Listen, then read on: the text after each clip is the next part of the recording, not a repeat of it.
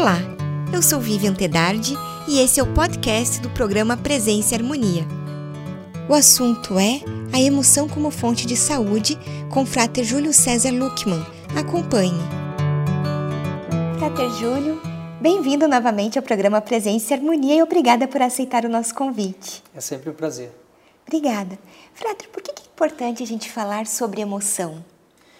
Veja, é, se você pegar toda a história da humanidade, é, ao longo de todo o processo de formação do pensamento, você vai ver que o processo é, das pessoas se dedicarem um pouco à questão emocional nunca foi levado muito em consideração. E nos últimos períodos aí de formação do pensamento, principalmente o iluminismo, as pessoas foram construindo ainda mais um edifício sobre a razão e quase nada sobre o mundo espiritual, quase nada sobre o mundo emocional. E hoje a ciência consegue mostrar que exatamente esse processo da razão e da emoção, eles são invertidos. A emoção é muito mais importante, a influência da emoção sobre o corpo físico, sobre o corpo emocional, sobre o corpo espiritual é muito grande. Então, com base nessas, nesses últimos é, descobrimentos, digamos assim, ou desses entendimentos, é que a gente vem desenvolvendo todo um processo agora de construção e de alfabetização emocional. Por isso eu considero hoje a, a emoção, principalmente no momento em que a gente vive, extremamente importante para a gente resolver um monte de questões aí que estão matando as pessoas, que estão causando doença, causando sofrimento e assim por diante. E de que forma a emoção ela interessa para a saúde? Veja, essa é uma pergunta que eu tenho dedicado muitas horas da minha vida, não só para entender, mas para poder levar isso para as pessoas na prática. A emoção é um estado cognitivo, como você tem tantos outros estados cognitivos que são naturais. Então, as pessoas se interessam pela alimentação, as pessoas se interessam pelo seu sono, as pessoas se interessam pelas coisas que elas tomam, mas pouca gente se dedica à emoção. E a emoção ela está numa região do cérebro que coordena boa parte das funções corporais. Então, talvez assim, um pouco, uma, uma, uma, área do conhecimento que tenha se dedicado um pouco a isso tenha sido a psicologia, que tenha olhado um pouco com um pouco mais de carinho para essa questão da emoção. Mas a medicina mesmo, por exemplo, se você for hoje no médico e dizer, disser para ele, olha, eu estou com estes e estes sintomas, ele vai te mandar fazer os exames, normalmente vai fazer todo um, um processo de, de decodificação para saber que doença é essa, mas são raras as vezes que algum médico vai por exemplo, é, imaginar que o fundo daquela emoção, daquela, daquele processo patológico é uma emoção. E eu posso te dizer com alguma certeza, por conta dessa ciência da emoção que eu me dedico, que se não uma boa parte dessa, dessas doenças é causada pela emoção, no mínimo elas são aumentadas por. Você imagine, por exemplo, que uma pessoa que receba um diagnóstico de um câncer, por exemplo, não é talvez a doença que, que, que vai matar essa pessoa, mas o estado emocional dela que vai colocar ela no estado depressivo. As pessoas hoje têm uma dificuldade enorme de receber esse tipo de, de notícia e lidar com isso. As frustrações do dia a dia, né? Às vezes uma separação, uma mudança de uma cidade para outra e assim por diante, tem muito mais impactos emocionais do que qualquer outra área do corpo. Né? E as pessoas não olham para isso. E no final das contas é o que acaba matando o sujeito. Né? E o que é regulação emocional? Sim, a regulação emocional é uma área é, do conhecimento que se dedica justamente a entender o processo emocional, saber quais são os efeitos que esse processo emocional tem sobre o corpo físico e sobre todas as dimensões do ser humano, e a gente passa a partir de uma série de, de um conjunto de técnicas a olhar para isso para que você faça exatamente o que o termo propõe, uma regulação. Você imagine, por exemplo, que você ligue o seu aparelho de TV, o seu aparelho de som e ele esteja dessintonizado. Veja, essa situação não vai permitir que você consiga compreender e nem acompanhar e muito menos aproveitar aquilo que aquele meio de comunicação eh, se propõe a fazer. Né? Se você pensa a emoção como ah, uma parte do corpo que processa este equilíbrio do corpo, esta sintonia do corpo, a regulação emocional ela vai entrar justamente para entender quais são os elementos que estão ordenados e quais são os elementos que estão fora dessa ordem ou que eles estão fora de sintonia. E por incrível que pareça, O sistema emocional ele não precisa estar muito desregulado para ele começar a ter impacto sobre a saúde das pessoas. Se você estiver no, no, no seu dia a dia né, com algum tipo de estresse, por exemplo, por mínimo que ele seja, mas que ele esteja constante na sua vida e que você não consiga lidar com aquele estresse, ele vai ter impacto físico sobre você. E às vezes, justamente esse o meu grande é, norte de pesquisa é mostrar para as pessoas que você não precisa muitas vezes do remédio, você não precisa muitas vezes de, de, de situações extremas da emoção, como uma agressão ou coisa do gênero. A gente precisa começar a trabalhar essas coisas todas é, do ponto de vista sintomático ou mesmo de saúde dentro da gente. Que, aliás, é uma coisa que eu acho fantástica e me encanta muito profundamente na Rosa Cruz, que é exatamente isso. Esta volta do sujeito, esta reflexão sobre si mesmo. Existe um, um, um pensador, um filósofo, que diz assim, que pessoas chatas, que pessoas inconstantes, são pessoas que não toleram a sua própria presença e por isso passam a incomodar os outros. Me parece que a regulação emocional, ela entra nesse contexto justamente para fazer isso. Olhe para você, conheça você, saiba quem você é e como você funciona, para que você tenha uma vida tranquila, uma vida decente, né? Isso basicamente é a regulação emocional.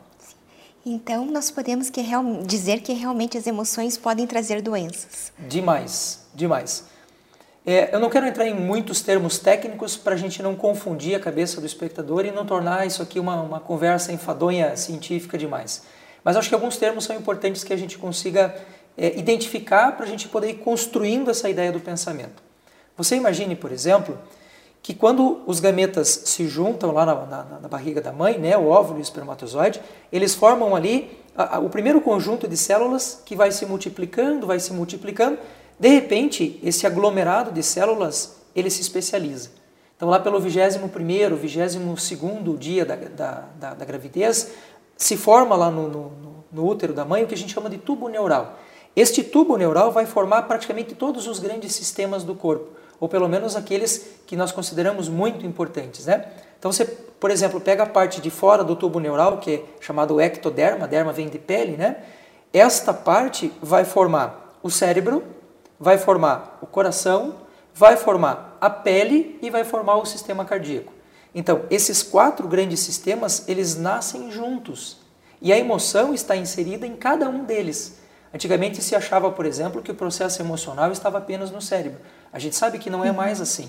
Tanto é verdade que os cientistas hoje dividem esses grandes grupos com nomes de cérebros diferentes. Você vai pegar, por exemplo, o intestino, né? todo o processo de formação do intestino, o pessoal chama isso de cérebro entérico. E quando você afeta a emoção numa dessas dimensões, automaticamente as outras estarão também num processo de dissintonia. Você veja, por exemplo, o caso mais comum, né? não estou dizendo que toda emoção vai ter esta, esta lógica, mas quando você tem um processo de estresse constante, você afeta o sono, é padrão, é quase que meio padrão assim, né? Você afeta o sono, você afeta o processo cardiológico, você afeta o intestino, você afeta a pele. Então você ver que hoje a quantidade de pessoas que têm alergias é infinitamente maior do que o que a gente jamais teve no passado. Se você pegar desde 1911, quando se começou realmente a olhar para o coração, né, até hoje, em 1911, quando, quando foi feita a primeira pesquisa, eles descobriram que naquela época as pessoas tinham assim um processo cardíaco a cada um milhão de pessoas. Este, esse mesmo movimento hoje está numa quantidade absurda. E não são só pelas condições de toxicidade do, do, do ambiente que a gente vive, só pelas, por essas condições, mas efetivamente por causa da, da, da condição da emoção. Então, cuidar da emoção é necessariamente cuidar da sua própria saúde. Hipócrates, o, o, o pai da medicina, ele dizia assim, né? Se você não tiver tempo para cuidar da sua saúde, inevitavelmente você vai ter que arranjar tempo para cuidar da sua doença. Então eu sou daqueles que eu prefiro olhar para a coisa antes de acontecer, alfabetizar as pessoas, corrigir aquilo que não está indo bem, porque às vezes alguns desses processos patológicos eles, eles se tornam irreversíveis. A gente não consegue mais fazer muita coisa. E aí, a partir daí, você já tem um prejuízo muito maior. Então, prefiro regular antes do que ter que lidar com a patologia depois, apesar disso ser possível também. Né? Sim. E o que é psicossomática e como ela interfere nas emoções? Olha só, se as pessoas prestassem atenção nesse conceito que eu vou dizer agora, e de tudo isso que a gente está falando, uhum. levasse isso para a sua prática, eu diria para você que a humanidade se revolucionaria completamente. Então você já deve estar curioso para saber o que é psicossomática, né? Então você imagina assim, dentro do cérebro, a área responsável pela emoção, ela é 50 vezes maior biologicamente do que a área responsável pela razão. Só este fato por si só já valeria a pena a gente dedicar algum tempo da nossa vida para entender a emoção. Por quê? Sendo ela muito maior, quando você tem um efeito corporal que ativa a emoção, ela literalmente sequestra a razão. Segunda questão: todo estímulo que chega no corpo por qualquer um dos sentidos passa pela filtragem emocional antes de ir para a razão. E o efeito disso é, é facilmente explicado porque na área responsável pela emoção nós temos as nossas memórias. E é aí que entra o efeito psicossomático. A arquitetura do nosso cérebro, a arquitetura do nosso processo emocional, ela está projetada de uma forma que se você passou por algum tipo de perigo na sua vida em algum momento, este perigo estará gravado nesta área emocional para que quando qualquer estímulo que passe por ali indique nós estamos sob efeito do perigo. Então o que, que eu vou fazer? Vou me proteger, né? vou reagir àquilo. O problema é que esta área emocional do cérebro, ela é como se ela fosse um Boeing 747 pilotado por uma criança. Ele não tem a distinção do que é certo e do que é errado. Tudo que está lá são coisas que você colocou antes.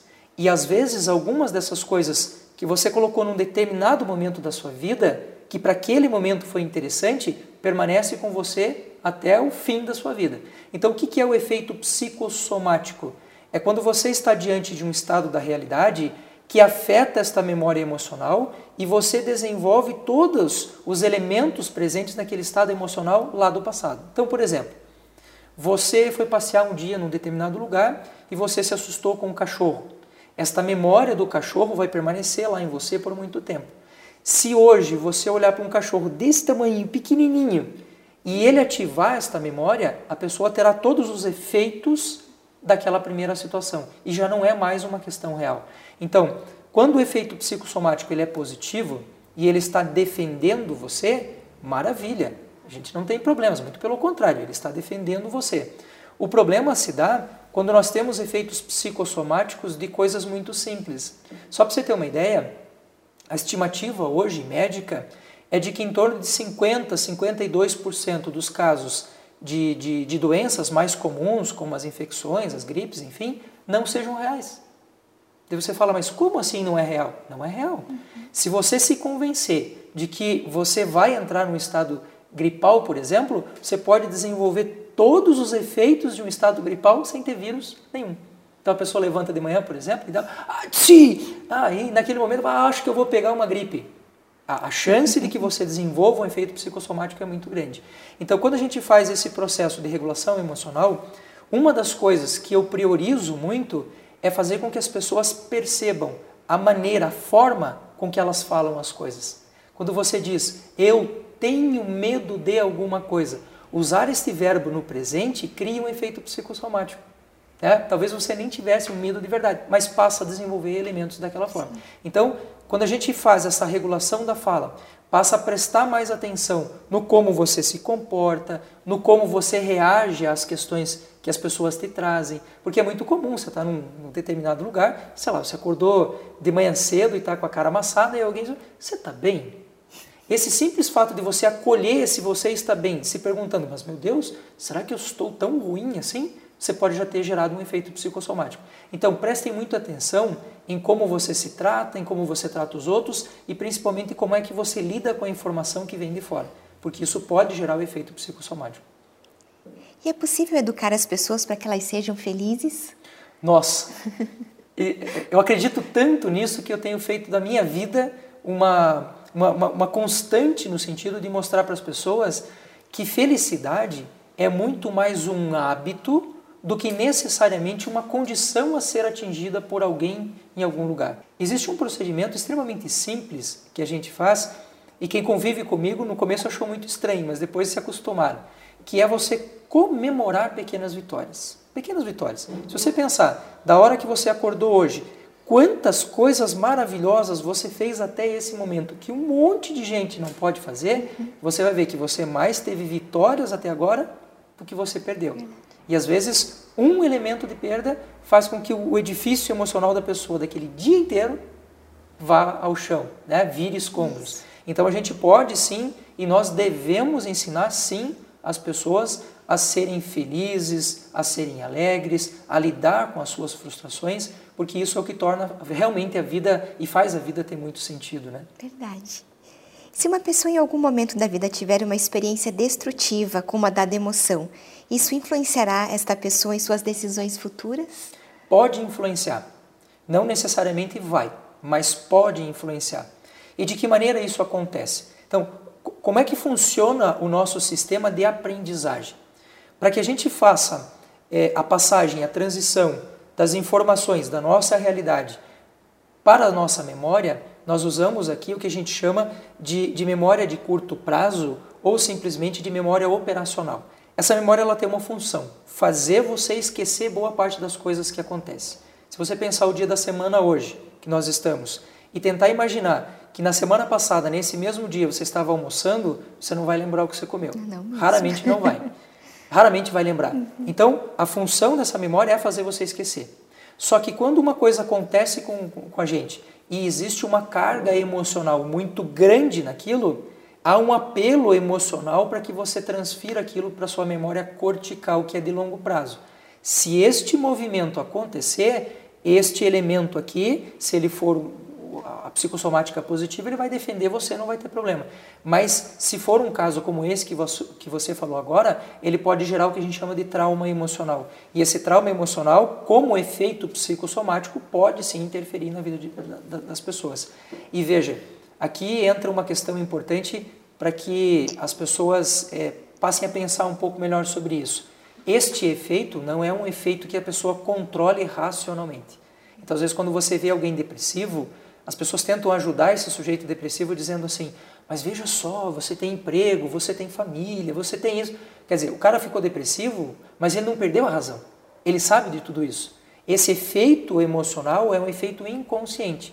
Então, se você quer tentar ajudar uma pessoa nessa condição, procure fazê-la entender o seu estado e procure eh, ajudá-la a, a, a, procurar recursos, a procurar um profissional dessa área, porque tentar vencer isso de maneira racional tem sido para a gente hoje o principal problema das pessoas. Porque não, não, não, não que seja um problema em todas as questões.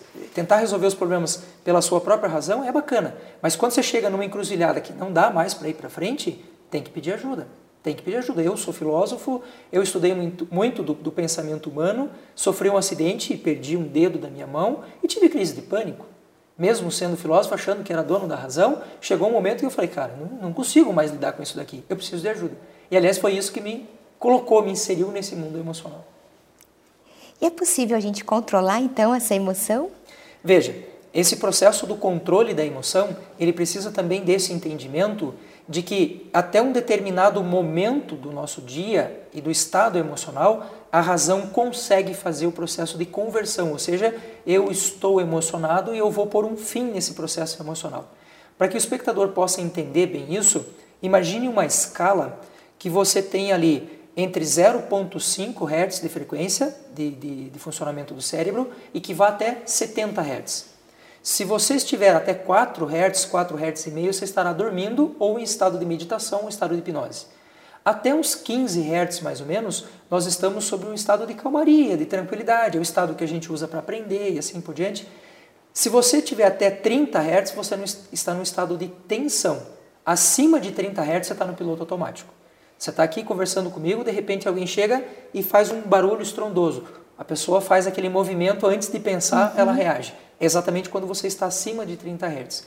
Então, quando eu ensino as pessoas e quando a gente começa a desenvolver alguns procedimentos para que a pessoa reconheça a emoção, ela consegue voltar a um estado anterior. Daquele momento para cima é muito difícil. Vou te dar um exemplo. O que, que a gente faz na, na, lá na minha casa, né? A primeira regra da minha casa é assim: se eu perceber que o outro está emocionado, eu devo fazer de tudo para não entrar na emoção dele, porque aí serão, serão dois para você lidar. Segundo, quando eu percebo que a outra pessoa está emocionada, Eu não vou criticar, eu não vou xingar, eu não vou bater, eu não vou fazer nada disso. A gente tem um procedimento em casa que é extremamente simples. Toca-se no ombro da outra pessoa e se pergunta: como é o nome disso que você está sentindo? Para pessoas que têm algum treinamento emocional, ela vai sacar que ela está sob o estado emocional e ela vai dizer: o nome disso é raiva. Peraí, mas eu não sou escravo da raiva, eu sei o que fazer. Aí entram todos os exercícios físicos, a meditação de novo e tudo mais, e você volta. Se você tentar fazer isso com uma pessoa que não tem treinamento emocional, não vai funcionar. Você chega para uma pessoa nervosa e bate no ombro dela e fala assim: você tem que ficar calmo. Ele não vai ficar calmo, de jeito nenhum. Então, a gente precisa trabalhar essa coisa do treino do processo emocional para que as pessoas possam ter o controle. Então, não adianta a gente entender o que é certo fazer, a gente precisa literalmente treinar isso. Por isso, uma das coisas que eu faço no consultório é o que a gente chama de coaching emocional. Né? A palavra coaching, traduzida de uma forma muito literal, significa exatamente isso: treinamento. Pois é, Júlio, mas uma pessoa não pode vencer esses estados emocionais é, pela razão, pelo entendimento? Claro que pode. Claro que pode. O treinamento é apenas para você condicionar a emoção. Porque no momento de estresse, ela vem antes do que a razão. Então você não tem tempo de fazer esse retorno, a, a, a razão já está sob o efeito do sequestro emocional e você já perdeu a, a batalha, né? Sim. Então tem sim, é possível, é, não são coisas muito complicadas, mas a gente pode fazer sim. E o que é a consciência emocional? Nossa, a consciência emocional é um estado da inteligência emocional que eu considero de um, um dos estados mais elevados. Eu, ao longo da, da, da minha vida como pesquisador, como cientista, eu sempre fiz um esforço muito grande por tentar entender fisicamente o processo emocional. Não só do ponto de vista psicológico, mas físico também, para fazer o processo inverso. Né? E eu me deparei uma vez com um livro de um pesquisador que eu gosto muito, que é o Paul Ekman. Mas o Ekman ele é ateu e ele foi fazer uma entrevista com o Dalai Lama, que é um líder religioso fantástico, e nessa conversa ele foi muito assim motivado a tentar desmistificar a ideia de Deus, aquela coisa toda e tal, como se isso fosse possível, né? E ele se deu conta na conversa com, com o Dalai Lama que o que se propõe no budismo é um estilo de vida em que as pessoas passam a desenvolver uma espécie de conscientização de si mesmos. Então, esse estado de conscientização emocional é a capacidade que as pessoas têm de desenvolver esse estado de controle da emoção pela razão. Então, quando eu passo a desenvolver a consciência emocional, muitas vezes eu nem sequer entro mais no estado emocional. Meu caso, por exemplo, né? Com todo esse cabedal de, de, de, conhecimento, de dedicação e tudo mais, as pessoas podem é, tender a imaginar que eu não entro em estados emocionais. É claro que entra. Aliás, tirar a emoção seria tornar uma pessoa fria, não é essa a ideia. Mas quando hoje eu me deparo com uma situação emocional que poderia me afetar, eu já estou completamente blindado. Diante de tudo isso, Júlio, você teria como, de repente, é, nos ensinar ou dar algumas dicas de como que a gente pode lidar com essas emoções naquele momento que bate a irritação, que bate a raiva, que você vai se descontrolar? Sim. Existem coisas bastante simples de serem feitas e que têm um impacto na vida da gente muito grande. Então, para a gente poder entender um pouquinho essa questão do sistema emocional, né?